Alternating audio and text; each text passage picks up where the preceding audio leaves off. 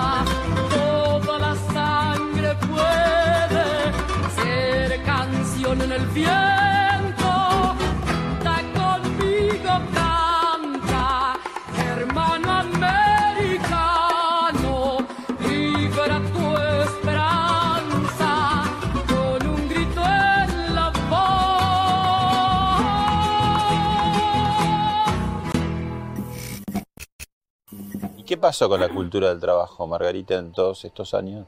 Yo creo que se ha ido perdiendo y se fue perdiendo por los planes que hay, ¿no? Yo, yo soy una persona que, que siempre dije, eh, por ahí muchos se enojan, pero no tendrían que enojarse, tendrían que pensar que la gente no puede vivir de los planes, que los comedores no tienen que existir.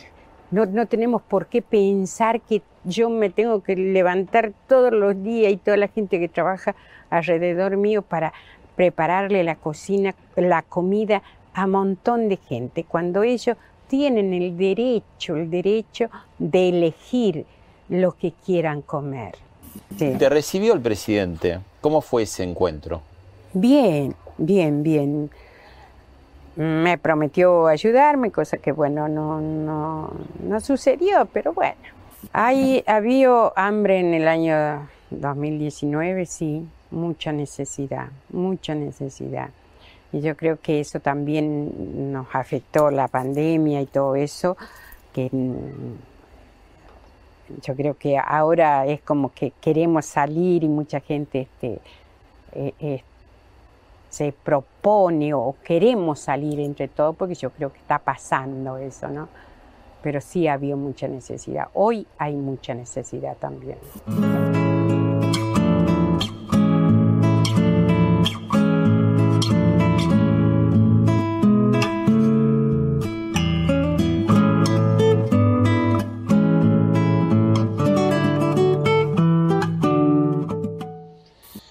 Gracias, Margarita Barrientos, por recibir Hablemos de otra cosa acá en Los Piletones, Villa Soldati. ¿Y exactamente dónde estamos? Bueno, primero les quiero agradecer por, por haber venido, por habernos elegido para este, estar acá en los piletones. Ahora estamos aquí en el vagón que es, es de la fundación donde nosotros lo hemos transformado en una especie Un vagón de subte de, Sí. sería de la línea A, ¿no? De la Sí, primera sí, línea sí, de las primeras líneas de Buenos ah, Aires, la de la Avenida de Mayo, para la gente que se acuerde, ¿no? Sí, uno de los más antiguos, pero muy, en muy buenas condiciones y tratamos de mantenerlo tal cual como era, ¿no? Y tenemos acá para la, la izquierda, tenemos la huerta de hidroponía, para la derecha tenemos la casa, este, que son refugio, y para el frente tenemos el centro de primera infancia, Tiago Andrés, donde, bueno, ese... eh, y acá a 600, 700 metros tenemos todo lo que es la fundación, comedor, hogar de abuelos, Mm. centro de salud, carpintería, panadería, Mm, todas esas cosas. De todo. Sí. Y los sonidos ambientes de un barrio que está en una mañana como esta en plena ebullición, ¿no? La gente trabajando, yendo a los colegios, eh, haciendo sus changas, autos que van y vienen.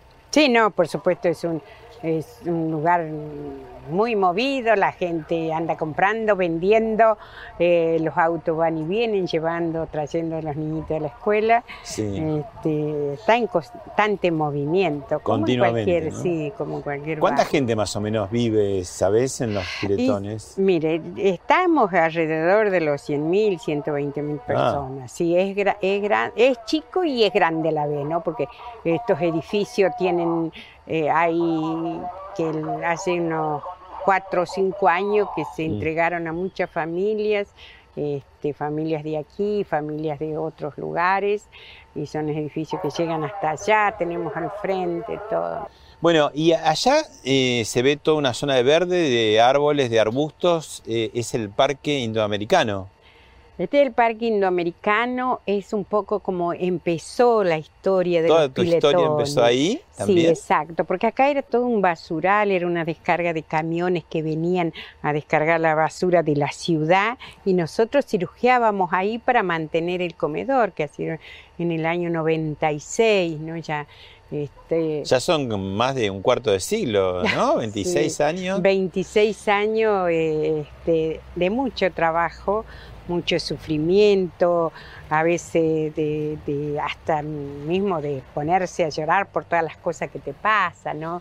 A veces el no conseguir las cosas, eh, conocer las historias de, de la familia. Que Pero contame ese, ese comienzo. ¿Qué, qué era? ¿La quema? De, ¿Era un basural? Era un basural donde trabajaba mucha gente eh, en el cartón, juntaba cartón, botella. Eran lo, lo- lo que decís de cirugía es lo que hoy en día se dice cartoneo, ¿no? Sí, sí, Sí, sí, y vos trabajabas en eso. Nosotros trabajamos con mis hijos más grandes, con Waltercito, Juan, este, Oscar. Vos tenés Beatriz. nueve hijos. Yo tengo y nueve tres del hijos corazón. Y tres hijos del corazón, sí. Soy una mujer muy afortunada. Este, siempre hay un inmenso amor para, para dar. Yo siempre digo, si tendría que criar un niñito, lo hago con tanto Mm. gusto porque sería yo, ¿no? Y el indoamericano fue escenario de hechos muy dramáticos también, ¿no? ¿Qué pasó ahí? Bueno, cuando la toma del parque indoamericano, este, habían tomado gente de acá de los piletones y mucha gente que venía de afuera, ¿no? Y, eh, yo, siempre dije, eso fue tan bien armado como para que tomaran todo, todo el parque indoamericano. Así era para que- posesionarse de, de bueno, las tomas, tierras. ¿no? Las sí, famosas. sí, sí, la um, famosa toma, pero bueno, gracias a Dios esto se pudo sacar a la familia una porque este, conocíamos a los vecinos que tenían casa y tomaban un espacio como para armar un negocio, venderlo en ese momento, porque es lo que hacen, ¿no? Este, en ese momento era la vicejefa era la señora María Eugenia Vidal, quien era que empieza a hacer las negociaciones adentro para que la gente salga con como entró tenía que salir. Claro, sí, sí. Bueno, seguimos conversando, Margarita. Bueno, y ahora estamos sentados a- junto al vagón. ¿Por qué se llama Tomasa? Bueno, este tenía que tener una- un nombre de mujer y bueno, entre todos la habíamos elegido Tomasa y, me acuerdo que había venido una chica a, donar y, y me dice, ¿cómo lo van a llamar? Estábamos ahí indecisos. Y ella dijo, Tomasa. Y bueno, quedó Tomasa. Quedó y bueno, y a, ve- a veces no, nos pasa, ¿no? Porque cada, cada lugar que nosotros tenemos siempre tiene un nombre y, y tiene un recordatorio, ¿no? Este, es un agradecimiento, este, eh, algo que pasó y que bueno, que lo querés recordar siempre, ¿no? Como, Claro. como- Y, es- y este vagón que recorrió tantos miles de kilómetros, porque desde 1913 fue la primera línea de, de subte, ahora tiene otro, otro, otro móvil, otra vida, una segunda vida. ¿Y ¿Cuál es esa segunda vida? La segunda vida es que lo conozcan, que está muy bonito y donde ahí eh, este, en el verano venían muchas, eh, los abuelos sobre todo a pasar el día acá, eh, comían, este, no hacemos comida para el comedor, sino es para recaudar fondo en ese momento. Este, y bueno, cuando la pandemia se detuvo todo eso. Como ¿no? todo, Sí, claro. sí, sí. Pero si no, funciona como un pequeño salón de, de comida. de comida, de reunión, de cumpleaños. Sí, sí, de cumpleaños, de reuniones. Hace un rato nos hablabas que empezaste en el año 96 y de eso Sí. ya eh, pasado más de un cuarto de siglo. ¿Por qué, por qué empezaste? ¿Qué, qué fue es- ese punto que vos dijiste, tengo que, que hacer un comedor? Estaba gobernando Carlos Menem en la Argentina en ese momento. Sí, en ese momento había mucha necesidad, toda la gente que vivía en nuestro alrededor éramos todos cartoneros, todos salíamos a la calle a cirugiar y, muchas veces me dolía mucho porque veía a los chicos que iban, porque mis hijos también iban a, a cirugiar en hora muy temprana y, y los hijos de los vecinos que muchas veces eran más chiquitos que mis hijos. Este, se dormían en el carro, venían dormidos, sin comer. Y bueno, y eso ha sido una de las cosas que me, me, me dolía, ¿no? Porque mis hijos a la hora que venían comían algo. ¿Cómo vivían? ¿Dónde vivían? Vivíamos ahí, a donde hoy es la cocina de, de San Cayetano, del jardín. Ahí teníamos una piecita larga y ahí vivíamos. Cocinábamos con juego porque la cocina y la garrafa era como un lujo. So- Solamente se utilizaba cuando llovía. Claro, empezaron cocinando para ustedes, claro. Y que cocinábamos por la familia y un día eh, decidimos agregar a 15 niñitos y un abuelo, don José Silva, que era un abuelo chileno, este, que estaba, que vivía prácticamente, él se iba a, solamente a dormir a su casa y bueno, y ahí este, empezamos a darle un desayuno, un mate cocido con una factura bien caliente que a Isidro le daban en la panadería y después me acuerdo como si fuera hoy, me dijo, Maggie, cociné un guiso carrero, mucha papa y poca carne.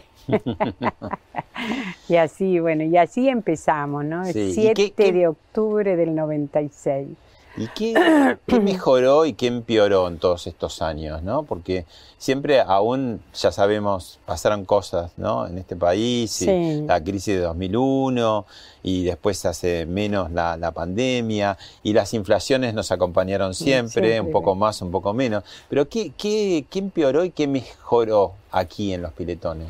Bueno, mejorar tuvo muchas mejoras porque esto era un asentamiento, era un asentamiento donde no teníamos calle, no teníamos agua, no había luz. Con el correr de los tiempos tuvimos todo lo que eh, este, la gente se merece tener, ¿no? Se y urbanizó. ahora se urbanizó y ahora, eh, este, hace unos años, se entregó en estos departamentos, unas condiciones muy hermosas. Este, estos departamentos se había empezado con, con la señora Bonafini, que había empezado a hacer los departamentos y después se Los lo sueños dejaron, compartidos. sueños compartidos. Y después eso pasó, a Corporación Sur y bueno, y ellos terminaron este, los departamentos eh, y la verdad que quedaron muy, muy lindos. ¿cuánta gente vive ahí? Acá vive muchísima gente, exactamente no les sabría decir, pero vive mucha, mucha gente, porque son varios, varios módulos y muy lindos. Mm. ¿Cómo es un día típico en los piletones? Es un día lindo.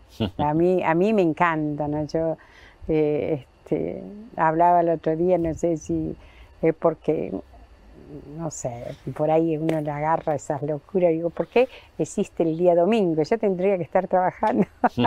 es algo que me gusta mucho, estar aquí en los piletones, ¿no? Y es algo de que a veces los días domingos para mí son aburridos porque uno no sale a ningún lado, está ahí.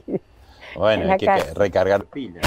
Sí, pero ¿Y qué pasa? ¿Cuándo- ¿A qué hora empieza la tarea? Y, a y las 7 menos cuarto de la mañana hasta las 9 menos cuarto de la noche, que se retira la última persona porque acá se da desayuno, almuerzo, merienda y cena, ¿no? sí, se en general, ¿para trabaja- cuánta gente? Se- Y para 3.200, 3.100 personas, Uh. todos los días se, se cocina.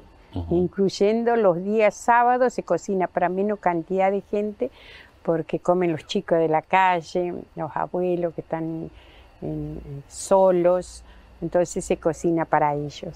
¿Cuánta gente trabaja en los piletones? ¿Cuántas? madre, chicos, trabajan alrededor de 120 personas. Ajá. ¿Y todos eh, ¿cómo, lo hacen? ¿Cómo, cuál- Voluntarios. Ajá, La mayoría son gente voluntarias, este, tanto que trabajan haciendo pan, cocinando para los abuelos, atendiéndolo a los abuelos, en el comedor, cocinando, amasando, haciendo de todo lo que hay que hacer en una cocina, pero en cantidad, ¿no? Claro, porque acá está el- lo central, lo que empezó y lo que se agrandó son los comedores, pero además eh, ya vimos recién el jardín de infantes, después Sí, que hay tenemos, tenemos dos jardines de infantes, tenemos un centro de salud, una panadería donde hacemos el pan todos los días, hay talleres, hay carpintería, hay un taller de costura muy lindo, donde voy a nombrar a esas personitas que es Flavia y Juliana, que son, Flavia apenas tiene 92 años. y está con todo sí, la pila. Sí, sí, sí. Usted es una diosa y, y viene de devoto todos los, todos los días. Y, y después está el, centro de salud, hay una farmacia comunitaria, tengo un centro odontológico. Mm. eh, O sea que sí. está la doble vía un poco de que los piletones eh, es de asistencia social a la comunidad, sí. pero también da trabajo de alguna manera. ¿no? Totalmente, sí, Mm. señor. Este, bueno, en los jardines, eh, tanto en Tiago André como en San Cayetano, eh, tenemos muchas maestras, ellos sí cobran un sueldo, acá en la casa de medio camino lo mismo, porque hay, hay profesionales que trabajan con, con las madres. Es ese refugio de sí. madres, ¿qué, qué, qué condición? O sea, que... que... Nosotros lo que recibimos son madres con, eh, de- con los niños, con los chiquitos, ¿no? Claro, Este, bueno, trabajamos mucho con ellos. Claro. Y, les mucho. posibilitan también tenerlos en guarda mientras ellas van a, a trabajar. Hay una coordinadora que los lleva al jardín, que los lleva a la escuela, que lo van a buscar, Mm. que los llevan al polideportivo, a hacer deporte, a jugar, todo eso. Bueno, pasó por, hablemos de otra cosa, Héctor Toti Flores, ex diputado nacional y es el factotum fundador del barrio La Juanita en La Ferrer. Y esto nos dijo. Creo que no se tenía que perder la cultura del trabajo. Ahí inclusive todavía era una discusión teórica. Bueno, los planes, ¿qué va a pasar? Hoy ya no hay ninguna discusión, digo, ¿no? El trabajo es lo que te permite a vos tener libertad para crear, porque había que ser creativo para decir esto. Y creo que en el país pasa lo mismo y hoy, donde está instalado un enorme miedo al futuro, miedo, miedo por todos lados, miedo que va a pasar, el que tiene algo, miedo si no me lo van a sacar, miedo si no me van a expropiar, hasta el que tiene una casa, miedo si no me van a usurpar, miedo al, futuro, miedo al- a lo que va a pasar con la política, la droga. Yo creo que lo único que se combate al miedo no es el coraje individual, lo que combate al miedo es los proyectos que vos tengas hacia adelante, los proyectos propositivos. Yo no tengo miedo a la noche porque pienso qué cosa vamos a hacer para cambiar este país. Y no tengo miedo a seguir estando acá y combatir y ponerme al frente para eh, darle batalla a las mafias, porque creo que vamos a ser acompañados en ese proyecto, en ese proyecto de salida. Eso para mí es lo único que puede combatir a este miedo y en ese proyecto de salida está una Argentina distinta. Lo dice desde una zona complicada, también el corazón de la matanza, ¿no? Con tantos problemas gravísimos. ¿Y, y cómo, cómo se puede eh, salir de ahí y, enseguida empieza como un movimiento de solidaridad, ¿no? Sí, es que nosotros, la verdad que siempre, yo siempre digo que los argentinos, si hay algo que nos destacamos en ser solidario, ¿no? Este, la ayuda que uno recibe, este, aparte yo le escuchaba a Toti Flores que la cultura del trabajo, este, que eso es algo que no lo tenemos que perder nunca, la esperanza, porque no es- en- al tener trabajo tenemos esperanza, tenemos dignidad. Te sentís Y- útil, y ¿no? Te sentís útil, sentís que terminó tu jornada, hiciste algo por, por mucha gente, ¿no? ¿Y qué pasó con la cultura del trabajo, Margarita, en todos estos años? Yo creo que se ha ido perdiendo y se fue perdiendo por los planes que hay, ¿no? Yo, yo soy una persona que, siempre dije, eh, que por ahí muchos se enojan, pero no tendrían que enojarse, tendrían que pensar que la gente no puede vivir de los planes, que los comedores no tienen que existir. No, no tenemos por qué pensar que yo me tengo que levantar todos los días y toda la gente que trabaja alrededor mío para prepararle la cocina, la comida a un montón de gente, cuando ellos tienen el derecho, el derecho de elegir lo que quieran comer. ¿Te pasará, Margarita, vos que tenés ese eh, approach y los ves todos los días y seguramente conversás con algunos de ellos, qué cantidad de talentos se deben malograr, ¿no? Eh, Muchísimo, muchísimo. Yo tengo chicos que son artistas, tengo chicos que, que son pintores, tengo este, chicos que se han recibido hasta de médico, arquitecto, ¿no? Eh, que hay un futuro, a pesar de que la, estamos viviendo en una villa, que por ahí el conseguir trabajo te complica un montón, pero aún así nosotros seguimos teniendo esperanza, los chicos siguen estudiando y eso es bueno, ¿vio? Eso es, eso es no perder la cultura, ¿no? Y los dos somos grandes, así que podemos hablar no de, de oídos, sino de haberlo experimentado. Este país hace 50 o 60 años tenía un, un porcentaje de, de pobres mínimo, ¿no? De Mm. 4% casi no la había, no había casi desocupación. Bueno, eh, muy eh, en, en consonancia con un país rico, ¿no? Bueno, el país sigue siendo rico en sus riquezas este, eh, agropecuarias y debajo de la tierra, de los talentos de los que hablamos. ¿Qué pasó? Mm, No sé qué pasó, pero le puedo decir que todos los gobiernos que han pasado en estos años, todos han manejado nuestro país de distinta manera, ¿no? Tal vez no le pegaron a donde tendrían que, que asistir, ¿no? Y yo creo que mm, la asistencia no viene de que hacer más política, sino si hacemos más política, hacer una política bien y de, de poder que esa ayuda llegue a la gente, pero no en planes sociales, sino en dar trabajo digno, ¿no? Yo creo que este, eso es lo que nos ha venido pasando todos estos años y así de esa manera fuimos haciendo que haya más gente pobre, con más necesidades, sin techo, este, gente que vive muchísimo en la calle, porque yo lo veo, yo ando este, por muchísimos lugares, a donde yo pasaba hace unos años, no había chicos pidiendo, y hoy paso hay madres pidiendo. Y eso te da un- una tristeza, y como que dice uno, wow, tanto trabajo, este, tengo que venir para acá a trabajar un poco. Y esas cosas, vio que una vez sueña a lo grande. Yo sueño que un día no tiene que haber más comedores. Sueño que un día la gente va a tener un trabajo digno, nuestros niños van a tener buena educación, el que estudia va a tener trabajo y, una esperanza, ¿no? La esperanza es- está puesta siempre.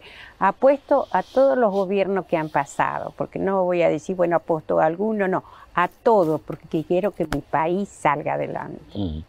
Este jueves que pasó, eh, la ciudad de Buenos Aires eh, detuvo multitudes de, personas en la, marcha federal de, de movimiento piquetero, este, eh, con varias columnas entrando y finalmente en Plaza de Mayo también. Te invito a ver algunas imágenes y charlamos sobre eso. ¿Por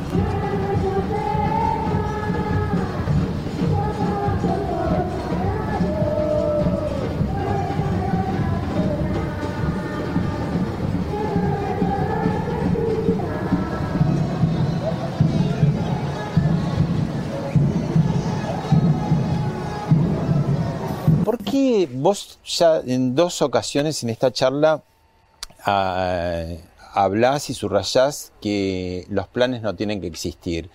Eh, los planes surgieron un poco cuando después de la explosión de 2001, antes de- del plan jefes y jefas, las manzaneras, era como un momento necesario ahí, los planes tienen que estar en un momento y retirarse. ¿Cómo, cómo los pensás vos? ¿O no tienen que estar nunca? No, yo creo que los planes tienen que tener un destino, ¿no? No, mm, qué sé yo, yo le doy un plan a una familia, supóngase que le doy a, la mujer y al marido, pero a la vez que ellos devuelvan eso, que devuelvan en una capacitación, en un trabajo, qué sé yo, me voy al hospital a arreglar el banco del hospital, me voy a, a- a una escuela, está mal pintada, me voy a pintarlo, devolver lo que uno le da, porque de esa manera no se termina eh, este, eh, el, como le digo, eh, va devolviendo lo que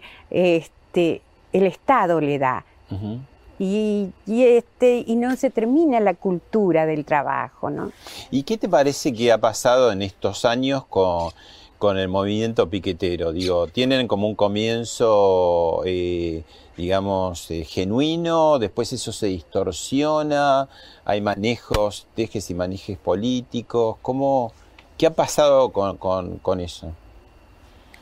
Yo creo que los piqueteros manejan mucho, juegan mucho con la necesidad de la gente, ¿no? Porque yo no creo que una madre quiera estar a donde hay un piquete, ir con todos los hijos y andar con esa criatura que toma la leche fría, que tiene tos, que le agarra fiebre a la noche. Yo creo que nosotros como mamá, yo no me dejaría usar, porque mi hijo está primero, mi dignidad está primero. Y los otros es... ¿Y no crees que, que en, en algunos casos sucede también por temor a que quienes gerencian los planes puedan sacárselo? Sí, ¿No? sí, pasa, pasa, pasa. Ha pasado, incluso he tenido un chico que venía de José Cepaz. eh, el chico era de acá, pero a José Cepaz él tenía que viajar tres veces por semana porque hacía piquete allá. Hacía, tenía que... Sí, tenía que ir y si no le sacaban el plan. Y como era un chico joven, este, lo hacía porque él tenía que pagar un alquiler y, y- y yo le preguntaba, siempre le preguntaba, ¿y a vos te gusta? No, no me gusta, pero no tengo trabajo. Si voy a buscar trabajo, no, no consigo. Margarita, te invito a ver otro video. Sí, querido, tengo, yo hice mi investigación y tengo el número de lo que recaudaste en tu en tu casamiento. Ah, a ver, a ver, a ver, ¿cuánto fue? Informe Margarita Barrientos. Sí. El dinero se usó del siguiente modo. Monto total, bienes de uso. 2.797.917 Muy bien. con 66 centavos. Ajá. Alimentos 1, eh, perdón, 1.775.447 con 85. Vos sabés que te hago una parte ahí, eh, porque en un momento se pensaba solamente respecto a las necesidades comprar bienes de uso, que era lo lógico. Exacto. Pero vos fijate la cantidad de guita que se gastó en alimentos. Eh, casi, casi un palo 800. Y ojo, porque eso habla mucho de lo que nos está pasando. Pero claro que sí, claro que Hace sí. falta comida, ¿vos me entendés? Sí, claro, O sea, claro, más allá de todo, hace falta comida. No solo necesita mejorar la infraestructura, No, claro. eh, sino que no, no, hay algo mucho más urgente, que es que hace, hace falta La comida. olla. Sí, tal cual. Eh, el total de lo recaudado por Margarita Barrientos por tu casamiento, 4.573.365 con 51 centavos. Hoy estamos- 4.600.000 mangos. Bueno, y hemos tenido la suerte, eh, eh, esta mañana que estamos, este mediodía que estamos grabando el programa, de ver justamente cuando está llegando, no, no la plata, sino que, ¿qué llegó? Contalo, porque vos recibiste Ah, ahí. Sí, de- la verdad que no tengo palabra para agradecerle a Jorge y, y a su esposa, ¿no? Porque la verdad que el gesto que han tenido ellos maravilloso. Ellos, en vez de regalos, pidieron que los ¿Quiénes? Eh, pusiesen eh, dinero para recaudarlo para tu fundación. Sí, claro. pero, supo- eh, nosotros nunca hubiésemos podido cambiar las cocinas, cambiar la heladera, cam- comprar freezer, no lo hubiésemos hecho. Y la verdad que esto nos ayudó muchísimo, que pudimos comprar heladera, pudimos comprar cocina para distintos lugares. Ustedes este, dijeron de ese dinero en qué eh, lo necesitaban, ¿no? Sí, sí, sí. Por ejemplo, vamos a cambiar la cocina de, de acá del refugio, vamos a cambiar la cocina de Tiago Andrés, voy a poner otra cocina nueva en cocina central, voy a mandar una cocina al comedor de Cañuela que se cocina con juego, este, un freezer va a ir a parar allí también y después de, todo acá, distribuido acá. Y esto que decía la nata, que también una parte tuvo que ser en comida. Sí, ¿Por sí, qué? sí. ¿Por qué hay necesidad más? ¿Qué, qué está pasando con eso? Eh, ¿Cómo abasteces esa? ¿Son 3.000 platos más o menos por día? Que se... Todos los días. Claro. ¿Cómo los abasteces? Y a través de esto, de donaciones, a través de donaciones, tenemos que alimentar el comedor de Cañuela que se lleva la comida de aquí para allá, ¿no? Este, tenemos que alimentar este viaje de vuelta, que es un centro de rehabilitación que tenemos en Campana. Mirá Hay si- que alimentar Santiago del Estero, que Claro, es inmenso. que allá tenés comedor también, Sí, ¿no? tenemos En comedor, hogar de abuelas, centro de primera infancia, hay un centro de salud, hay biblioteca, hay Mm. un montón de cositas que, que- Mirá si, si lo que hizo la nata este, prende y empieza un efecto contagio en otras celebridades y se pone de moda que cuando se casen, este, que algunos se casan varias veces, que se recaude para este, organizaciones como la tuya. Qué bueno sería. No, sería maravilloso, ¿no? Y aparte, lo más lindo de todo, de la cual yo me siento sumamente feliz, es que uno lo puede mostrar, ¿vio? Esto se compró, aquí está, es, el- es mi emoción más grande y, y sobre todas las cosas, este, a- a mostrarle a Jorgito qué es lo que se ha hecho con su dinero, ¿no?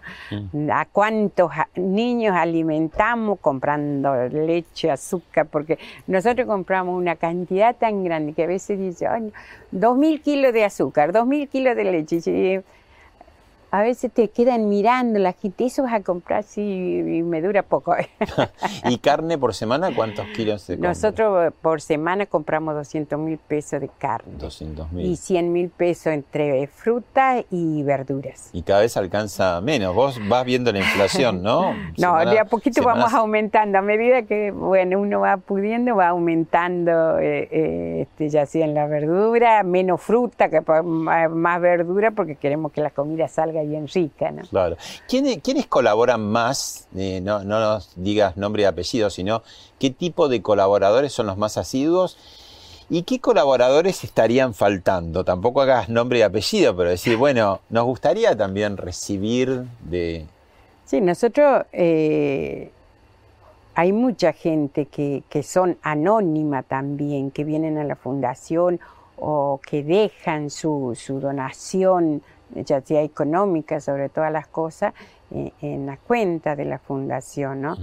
Este, pero hay algunos que, que recibí una donación, que un cargamento de, de alimento como ayer, que nos habían, había venido como 500 kilos de fideo y polenta, lentejas, esas cosas, y no sabíamos de quién era porque tampoco ni siquiera un remito, No te- solamente lo hicieron llegar, ¿no? ¿Te pasa de empresas alimenticias o, o supermercados de primera línea? ¿Te, te mandan o no? No. En ¿No? el supermercado de primera línea nosotros salimos a comprar.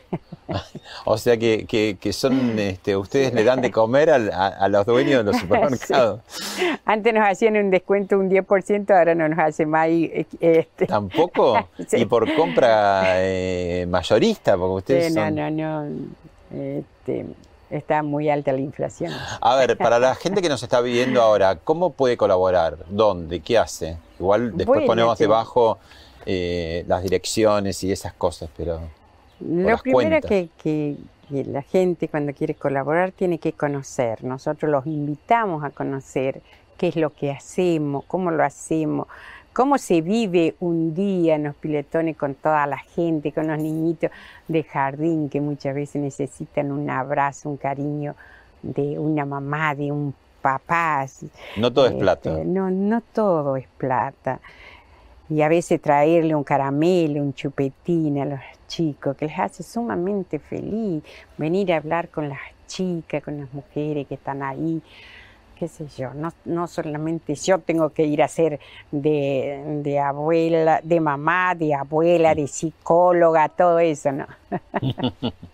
Porque es así. Bueno, Margarita, ¿y este qué es? ¿Con el vivero de, de- de los piletones? Sí, bueno, esta es la, la huerta de hidroponía, ¿no? Sí. Estas son eh, este, la parte de donde... ¿Qué son estas plantitas? Son lechugas. Ajá. Estas son lechugas, esta también. O sea, con esto Sí. se abastece, digamos, ponerle la ensalada de lechuga sale de acá. Sí, lechuga, tomate, este, Acá, por ejemplo, ¿qué, qué- qué tenemos? acá tenemos algunas flores que no tiene que faltar Ajá. y después tenemos tomates. Este, y allá tenemos lechuga que también que ya está lista para, para comer. Y acá tenemos la parte esta que son lechugas que eh, le dicen floaty porque están constantemente este, adentro del agua pero flotando. Ajá. O sea que eso es una producción constante, de aquí toman. sí, o sea, sí. más fresco imposible. No, y aparte lo, lo más importante de todo esto que no se desperdicia el agua, vio que está con, en constante movimiento porque este, de ahí se va a los caños y de los caños viene a ese. Tiene su propio Sí. regadío, Sí, digamos, ¿no? sí, sí, sí. Y me decías, eh, eh, allá... eh, Aquellas ya están listas para comer. Ajá. Aquellas lechugas que están ahí ya están listas. ¿Y esto qué es? ¿Romero? No, ese es Parecido. lavanda. Ah, lavanda. Sí. Sí, sí. Lavanda, y tenemos que acá para hacer el chimichurri, que es este ají de las malas palabras. Ah, el ají de las malas palabras. Sí. Y ahí tenés la estrella federal, o sea, un poco también... Hay de todo, ¿vio? Sí, de un, eh, porque la huerta tiene que ser así, ¿no? Tiene que haber flores, tiene que haber algo que lo levante, ¿no? Y las lechugas, todo eso. Lo verde ya se levanta y tener una flor es mucho más bonito todavía. Margarita, mm, por todo lo que haces y la trascendencia que, tenés de hace tanto tiempo, supongo que no habrá sido un solo partido político que te vino a buscar o a proponer, sino que de todos los colores. ¿Cómo, es eso y, por qué lo rechazás? ¿Por qué seguís? ¿Qué, te, ha- te han propuesto y qué- cuál es tu respuesta en general en esos casos? Bueno, muchas veces me han propuesto ser eh, diputada, senadora, eh, este, pero nunca lo, lo, lo acepté por el hecho de que mm, eh, este, el político tiene una manera de ser muy particular. y ¿Qué yo- sería? A ver, a ver. Mejor no lo digo.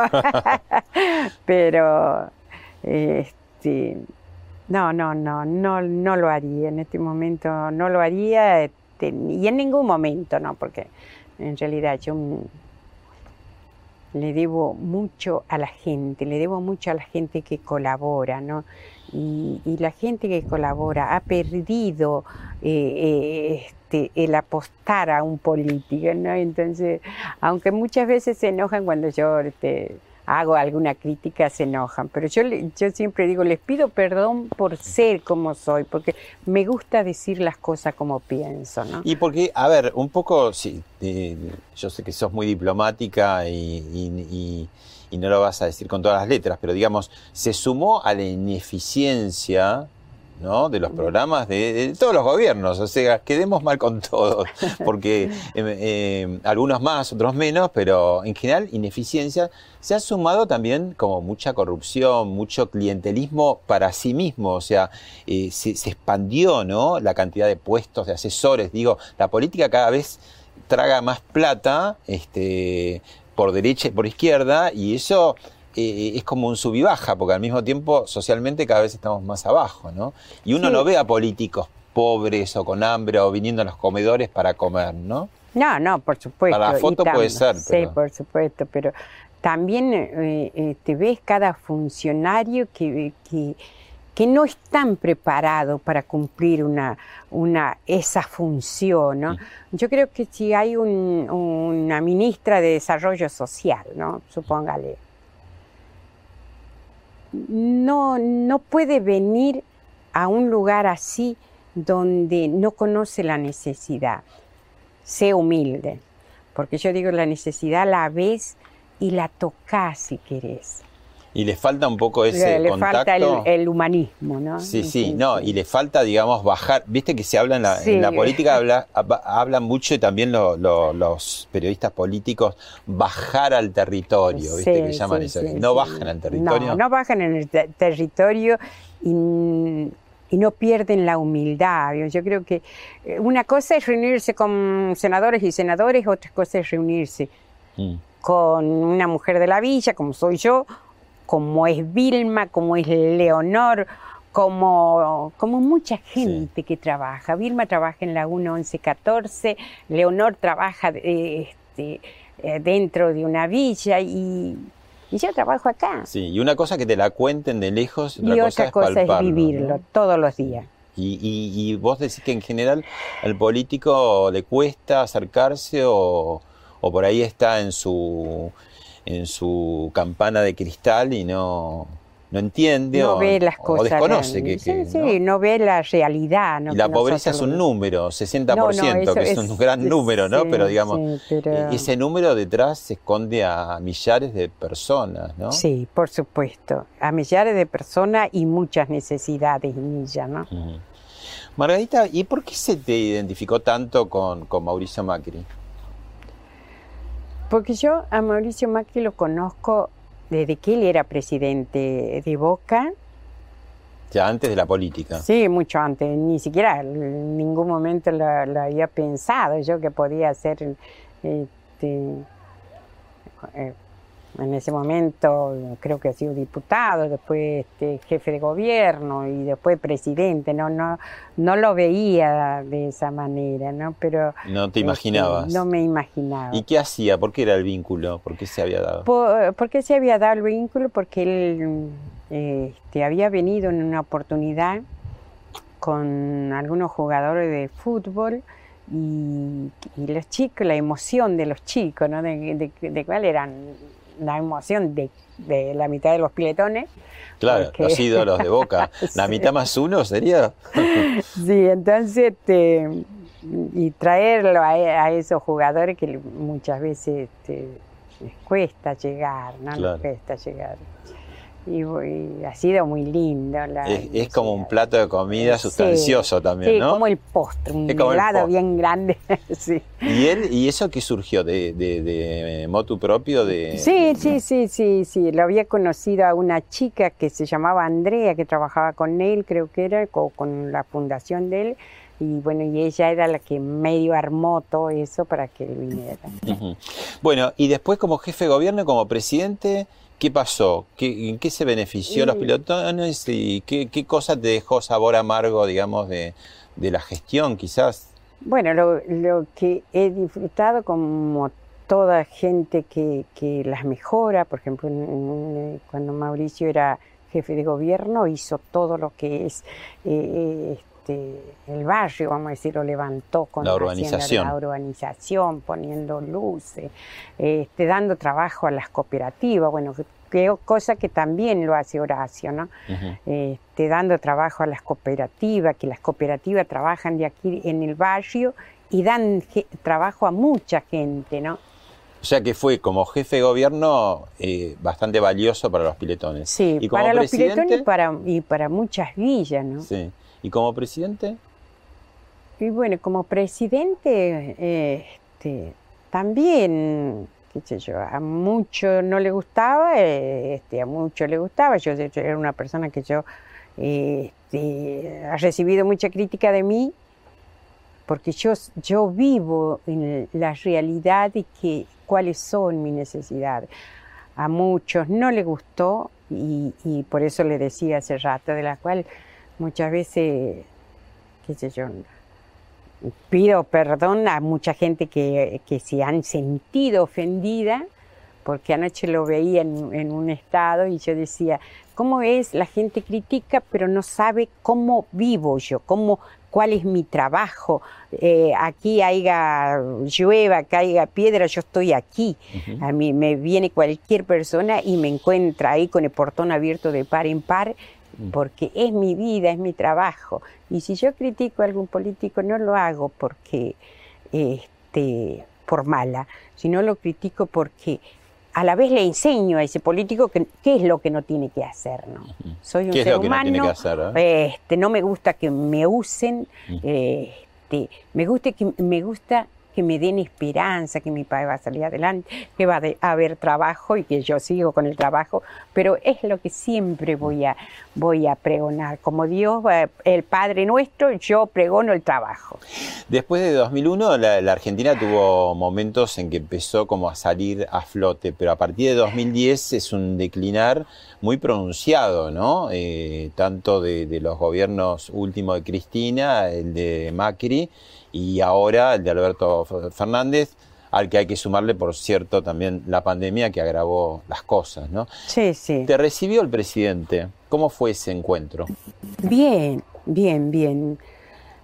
Me prometió ayudarme, cosa que bueno, no, no, no sucedió, pero bueno.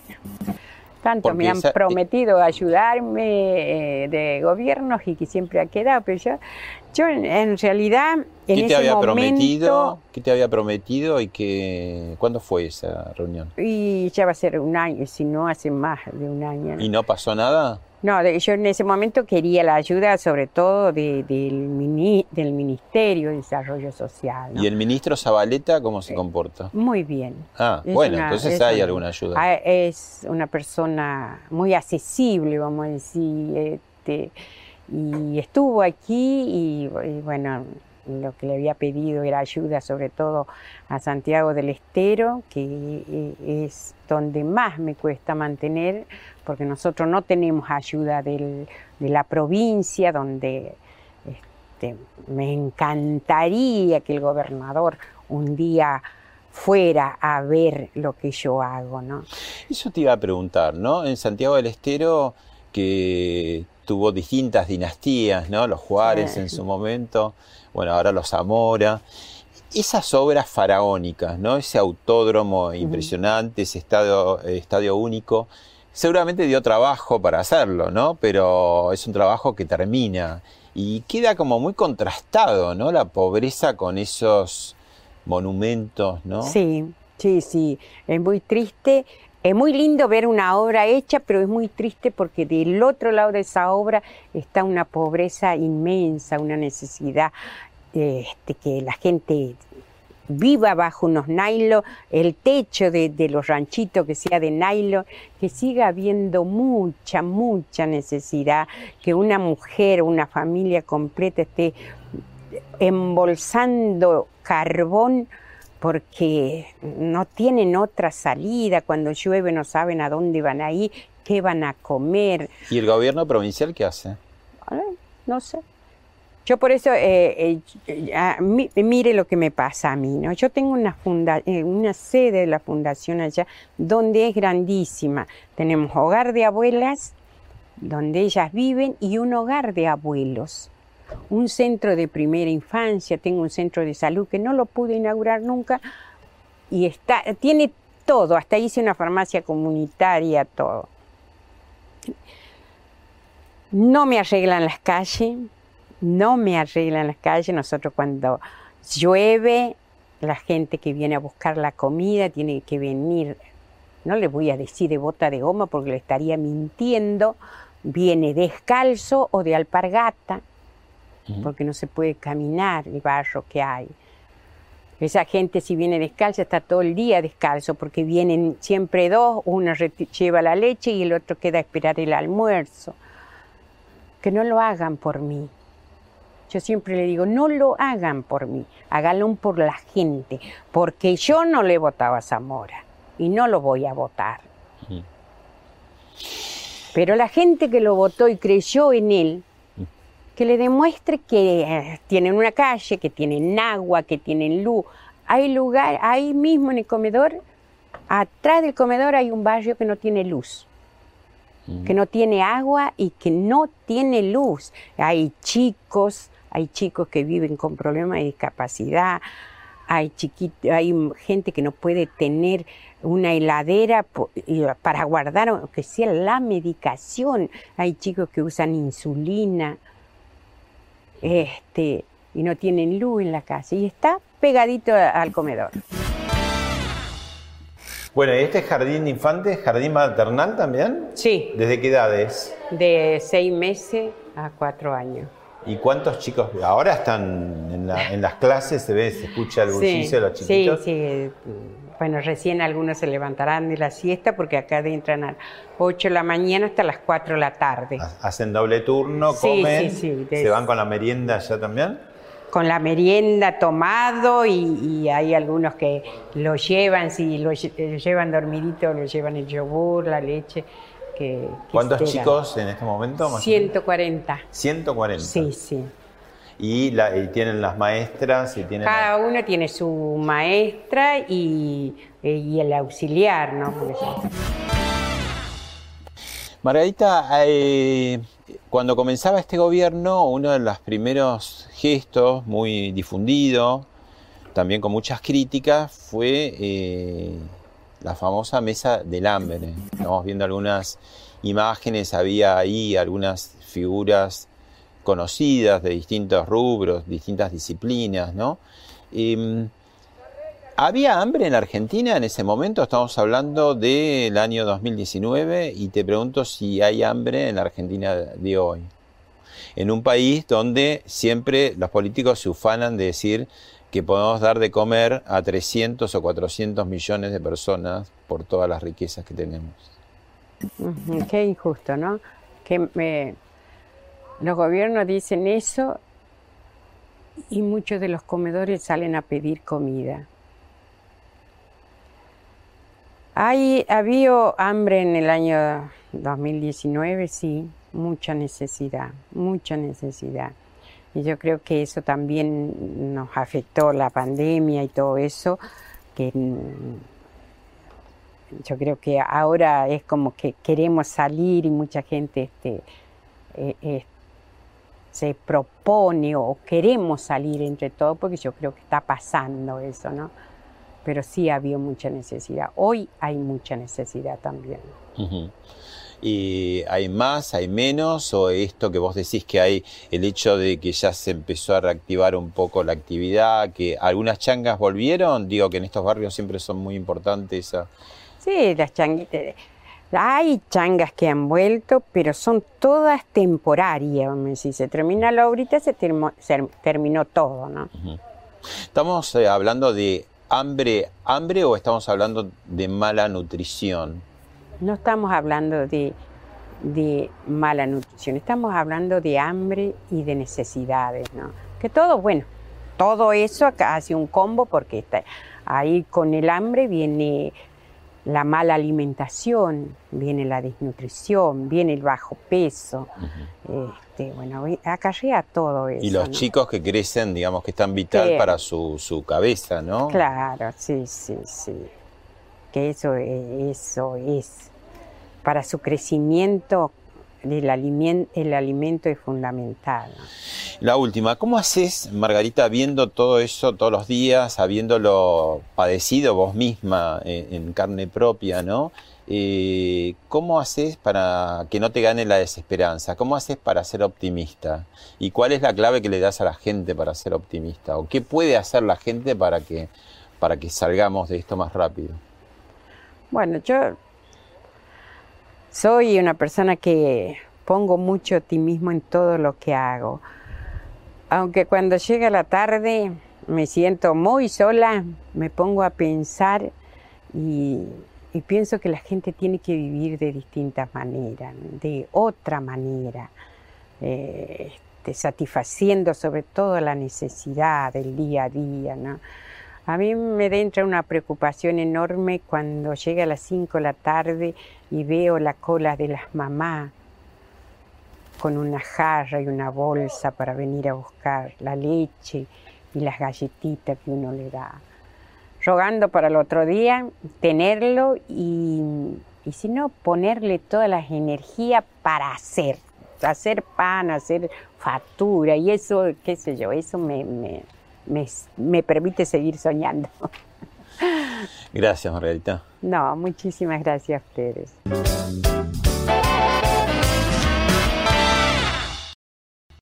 Esto fue Hablemos de otra cosa con Pablo Sirven, un podcast exclusivo de la Nación.